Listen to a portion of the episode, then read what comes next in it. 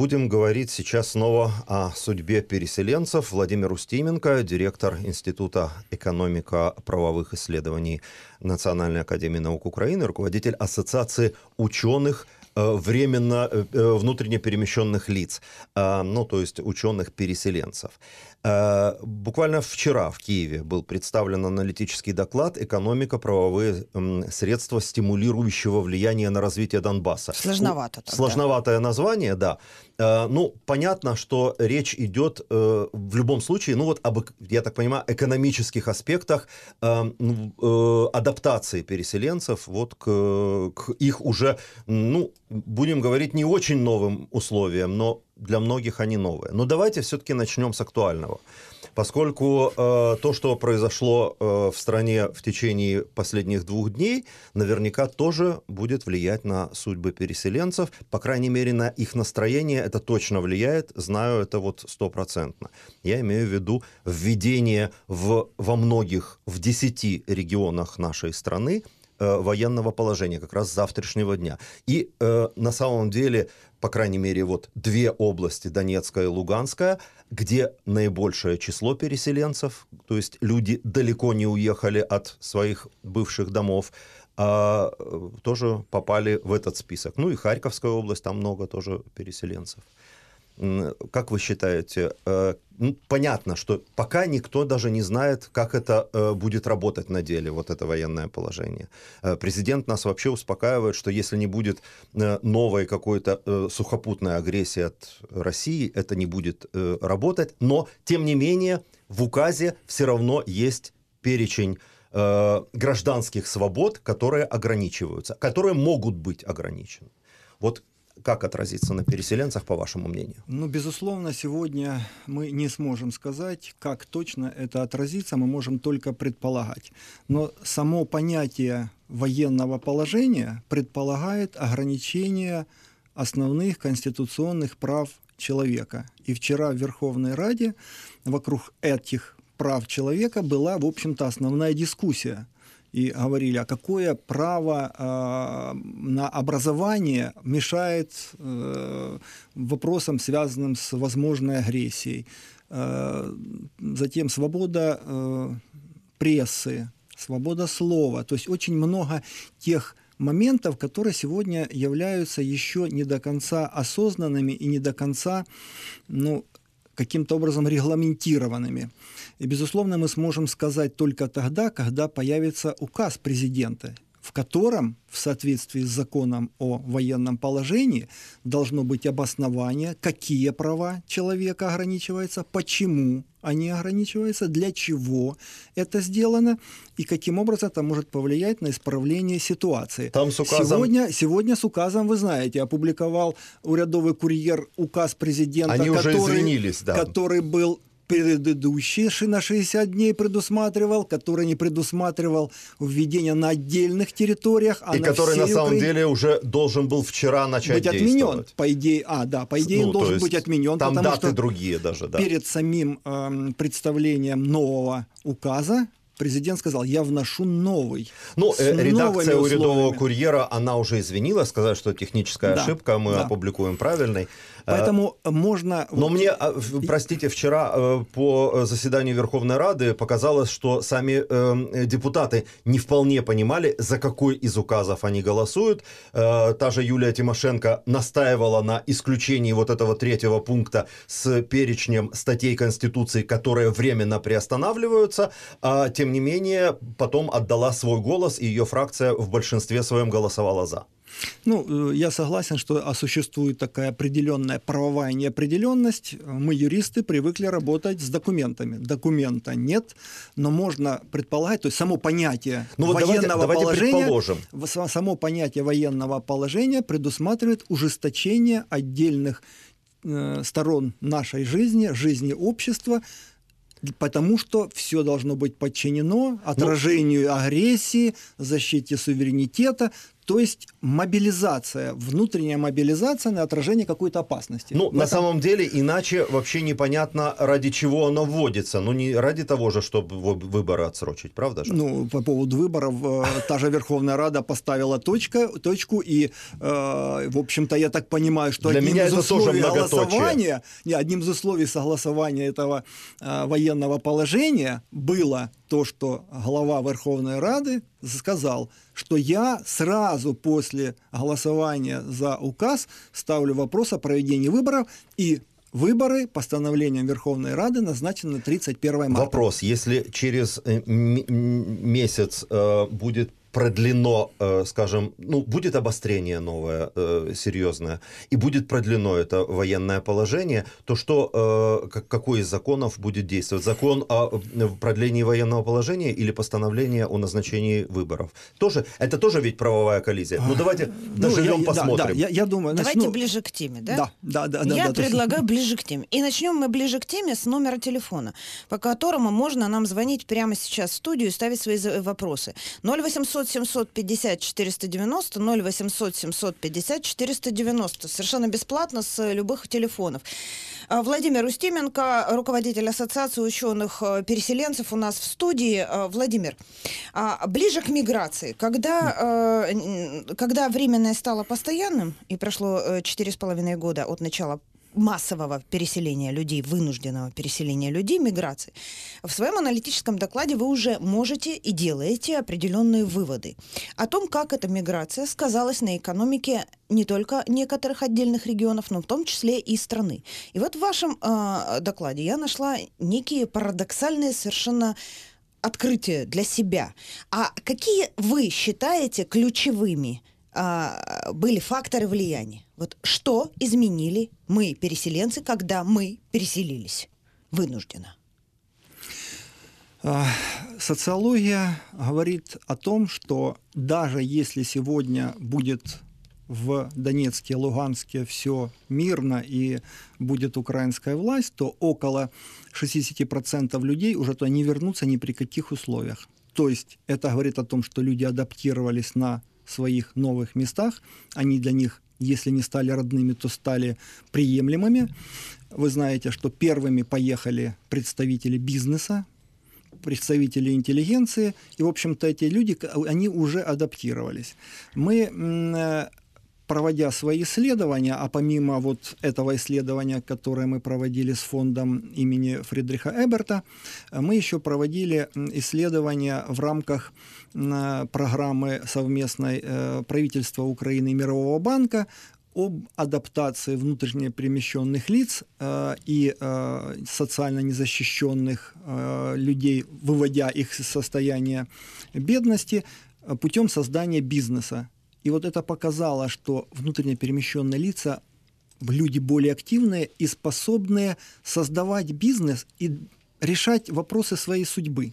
То есть это люди более активные и те люди, которые э, проявили себя и смогли ну, во многом решить свои проблемы. Владимир, проблем ну это ж, проблем ну это ж, масса. ну это ж, э, в процентном отношении это ничтожная часть на самом деле. Ну сколько пред- предпринимателей выехало из Луганска? Ну, Прикинем так себе, что это до 10%. Это очень с большим авансом, я говорю, да?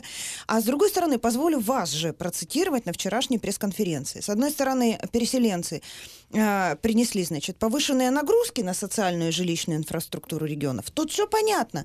А как только началось переселение в Северодонецке на аренду квартир, просто в 5-6 раз повысились цены. Сейчас за то, что человек приезжает из Луганска пенсию перерегистрировать, да, кто живет там и здесь перерегистрировать, за ночь берут космические деньги, и за то, что там якобы проверки проводят. Вот. С другой стороны, говорите, вы эти территории пустеют, и специалисты выезжают. Вот это парадокс, который меня поразил. Я об этом не думала. На основании чего вы сделали такой вывод? А, Мы этот вы- вывод сделали на основании тех же полевых исследований. Помимо этого мы проводили еще ряд исследований. Вот беседовали э, последний раз со студентами перемещенных вузов, которые находятся на территории Донецкой и Луганской области, с молодежью. И э, молодежь сегодня не видит там своего будущего. То есть структура экономики такова вот в этих регионах, так сложилась, что преобладает либо крупный бизнес, большой, супер крупный, да, вот если говорим Например, Краматорск, в аграрном, Краматорск, аграрном, да, допустим, да, Новокраматорский машиностроительный завод. И молодые люди говорят, да, я закончил с отличием э, политехнический институт, я прихожу работать метрологом, я сразу получаю заработную плату в два, два с половиной раза меньше, нежели в Киеве или в других крупных городах. Раз. Второе, я не имею практически э, шансов расти, потому что там вот десятилетиями э, сложившиеся династии, и мне тут шансов нет. Ну и больше того, эти крупные предприятия, они монополисты, то есть перейти на другое предприятие, чтобы тебя перекупили, практически невозможно. То же самое с шахтами. То есть мы не хотим в шахту, это только в крайнем случае в шахту. То есть э, структура экономики такова была в свое время, и сейчас она очень во многом сохраняется, что вот эти крупные предприятия, они э, не создают возможности этим молодым людям развиваться. В то же время, как в крупных городах, вы знаете, в общем-то, э, достаточно большая трудовая миграция. Человек поработал на одном месте, него не устроил, он пошел на другое, на третье, на четвертое. И еще один парадокс э, такой, э, что э, многие э, э, вот молодые люди говорят, что нет э, объектов э, социальной, развлекательной инфраструктуры, э, ну только кафе, ресторан, нет плавательного бассейна, нет ночного клуба, нет вот ну то, что заполняет свободное, даже, да, да. свободное, свободное время этих людей.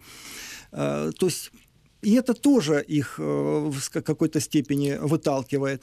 И в то же время парадокс заключается в том, когда мы им говорим, ребята, но это же, с другой стороны, это возможность. Возьмите и создайте. То Ниша не занята, Сегодня, да? да. То есть если вы приедете в Киев, открыть кафе или что-то такое, ну, очень сложно. Настолько конкурентен рынок. Здесь у вас, вы знаете, не хватает ночного клуба. Откройте. Причем сегодня вот э, грантовые всякие программы существуют, и, в общем-то, возможность есть. И это мы увидели. Вот и на Западной Украине мы работали с переселенцами. Вот эта рука помощи, программа, которая э, с помощью Мирового банка развивается, и там, вот, ну, там, конечно, маленькие микрогранты, но тем не менее, вот переселенцы про- наиболее активно взяли это и начали развивать. Кто-то небольшой э, какой-то бизнес там по шитью, как кто-то там по сельскому хозяйству развивал. Э, В э, Донецкой области э, очень хорошо пошла программа Дон- Донецкий э, украинский куркуль который вот еще предыдущий э, губернатор открыл. И там, я смотрю, в общем-то, э, очень, ну, не знаю, там более э, 50 таких вот бизнесов, ми- небольших бизнесов, Это но тем не менее, и практически, да, Мгм. и практически большинство из них вот переселенцы. Если мы говорим вот эм, о структуре переселенцев, э, хотя вот официальная регистрация, э, да, там больше полумиллиона, но мы прекрасно понимаем, люди эти там не живут, не может этой Это территории то, что вместить. Элла Либанова назвала, назвала квазипереселением. да, да, да, это май, вот это маятниковая миграция, когда люди приезжают для того, чтобы получить те выплаты социальные, которые им полагаются. Они приехали, безусловно, они создают давление на рынок. Ну, В то, о чем говорила Да. Елена, да. э, Это рынок. Мы, мы ничего да. квартиру на ночь Да, снять. Да. Или, вот, вот в этих или- маленьких... или, э, подтвердить вот местным органам, что этот человек вроде тут живет. А правда. сейчас же государство установило какие правила? Ты зарегистрировался в течение 10 дней после того, как ты э, прошел э, аккредитацию в, в Центре социальной этой защиты, тебя должны прийти и проверить. То есть этот человек должен...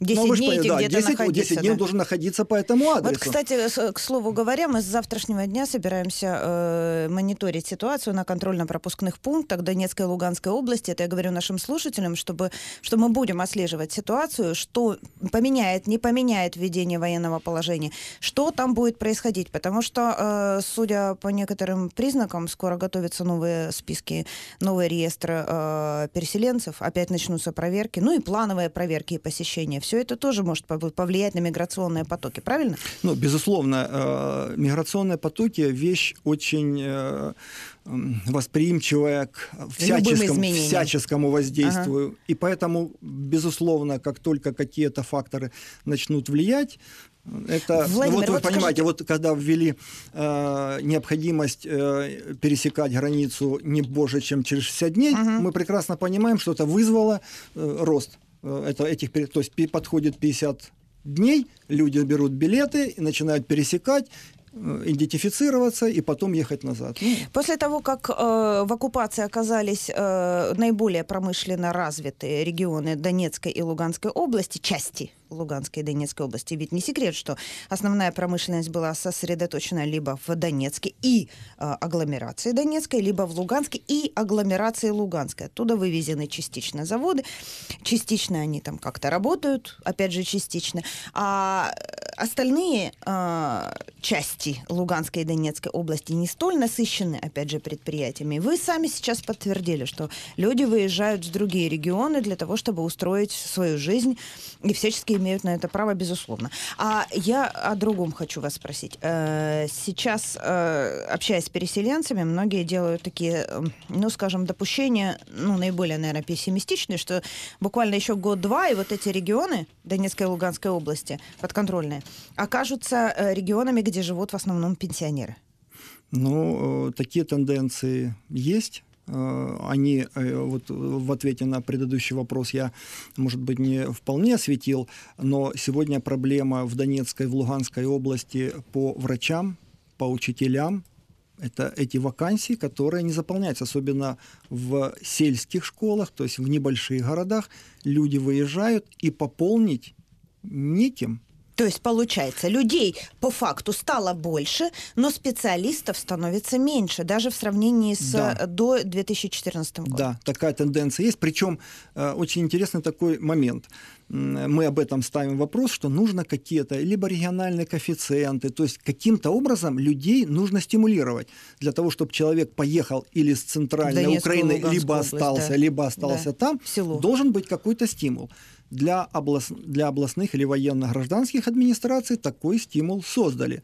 Работники этих администраций получают повышающий коэффициент, и там заработная плата выше, чем в других э, областных администрациях. Для работников социальной сферы этого нет. Не совсем правильно. То есть, э, и либо другие какие-то факторы. Я э, знаю пример, когда вот сельские а, громады, объединенные громады, которые получили дополнительные ресурсы и возможности, они для того, чтобы привлечь молодых специалистов, предоставляют жилье служебное. То есть вот э, сейчас не буду говорить, какая это территориальная громада, но они э, амбулаторию создали, Половина дома это амбулатория, половина, половина, половина дома это жилье, где живет молодая семья с ребенком, он врач, она врач вопрос жилищный один из основных для переселенцев. И поэтому они, вот, решив таким образом вопрос, в общем-то, этих людей закрепили. То есть, не создав никаких стимулов, невозможно. Это, это практика, которая существовала всегда, я думаю, всегда будет существовать. На стройке народного хозяйства еще в советское время на север люди ездили. Почему? Потому что были стимулы. За длинным рублем, если, извините. Да, Если сейчас стимулов ни, никаких не будет, будут люди уезжать. И тенденция это усиливается, потому что они бегут не только от этой линии разграничения этих проблем, а еще и вот общие миграционные процессы сказываются. Мы знаем, что сегодня ну, лидером виду, является Украина по... Что они э, бегут просто из страны. Угу они, у них есть э, побуждающие мотивы. Если сегодня в Польше, вы знаете, заработная плата э, больше, э, в других странах, поэтому это, это но, но накладывается еще именно вот этот аспект, который характерен именно для регионов, прилегающих к линии разграничения, когда ну, понятно, что их социально, вопросы социальной защиты, вопросы безопасности э, для них более актуальны, чем для людей, проживающих на остальной территории Украины. Поэтому должны быть какие-то компенсат, компенсаторные, компенсаторные механизмы, которые бы... Ну, ну вот тут и тут вопрос, насколько к вашим исследованиям э, прислушивается государство, да, потому что э, вот это мы уже, как, как бы сказать, э, э, задели вот второй феномен, о котором э, говорили, э, когда представляли э, результаты вот этого исследования, да, это вот этот феномен э, внезапной бедности. Люди, которые достаточно э, имели и социальный статус, и заработок э, в, вот скажем, в Луганске или Донецке, они вот вынуждены были э, уехать. Ну, опять же, далеко ходить не надо. Елена, наверное, может рассказать свою э, историю. Так Владимир тоже, он из Донецка. И, вот, но но, но смотри, но Владимир э, сейчас э, все-таки называется директор института, да, а ты, ты была э, вот главным редактором, то есть, да. ну, как бы у тебя должность повыше Слушай, была в Луганске. Это, э, речь даже о другом, да, то есть вот, э, э, скажем, прослойка или слой, да, людей, которые были более или менее просто, ну, на среднем уровне обеспечены, то есть квартира, работа, доход, да, и потом у тебя все это раз пропадает, тебе ничего. Ты переезжаешь, взамен. ты даже а находишь какую-то работу, но тебе э, с э, намного меньшей зарплаты надо еще оплатить съемную квартиру. Безусловно. Вот, то есть э, э что э, рука, э, что государство э, хотя бы, ну вот опять же может, вы это тоже исследовали, mm-hmm. может, они хотя бы прислушиваются, вы ну, в каком-то контакте с Минтотом, с Минсоцем э, пребываете. Это серьезная проблема, и мы ведь сейчас на пятом году, там, на, на, на излете уже пятого года войны, понимаем, что эта проблема не рассосется. Э, безусловно, эта проблема сама собой не рассосется, хотя э, острота ее, она уже не такова. Э, то есть первый, первый этап растерянность, полная неспособность. Но это не благодаря государству, это да, благодаря мобилизации, да, собственно, самих пол, людей. Полная неготовность, не неспособность государственных органов адекватно реагировать на эти вызовы. Никогда такого не было. То есть наиболее массовое переселение это было связано с Чернобыльской катастрофой, но тогда было целенаправленно, тогда все-таки состояние государства было. Когда переселяло государство. И, ну, да, когда государство переселяло, при... да. предоставляя куда? Да. Сейчас, э, к сожалению, ситуация, э, мы, сколько бы мы ни говорили, экономическая ситуация, мы прекрасно знаем, какая в государстве, но, э, тем не менее, вот то, что касается наших усилий и нашего сотрудничества с органами власти, я вхожу в состав и рабочей группы при Министерстве по временно оккупированным территориям, и сейчас вот создали они научно-экспертный совет, мы пытаемся что-то сделать. Вот я в свое время возглавлял рабочую подгруппу рабочей группы по совершенствованию законодательства, связанного с правами внутренне перемещенных лиц, которая занимается вопросом доступа к образованию. Я думаю, что мы достигли вот в этом определенных результатов, потому что у нас последние три года, каждый год в два раза увеличивается количество детей, приехавших с из неподконтрольных территорий на территорию Украины, для которых мы создали ну, фактически все, все условия, нужно только желание. То есть он приезжает, у него нет документов, есть механизм, как ему документы восстановить. Документы, удостоверяющие личность, документы, которые удостоверяют его уровень образования. Есть возможность сегодня дистанционно, находясь там, мы прекрасно ВНО понимаем, мы не можем пройти, да. дистанционно получить Обучение. украинское образование. Да, да, да. Когда он приезжает сюда, на бюджет предусмотрены места, на э, э забронированные бюджетные места. Э, льготное, э, льготное проживание в общежитии. То есть фактически вот тут вот, ну, удалось нам э, какой-то вопрос решить. По, то, что касается жилья, это один из таких э, очень важных вопросов и э, Первое место работа, второе, да, первое место работа, второе э, жилье, вот э, по э, классификации потребностей.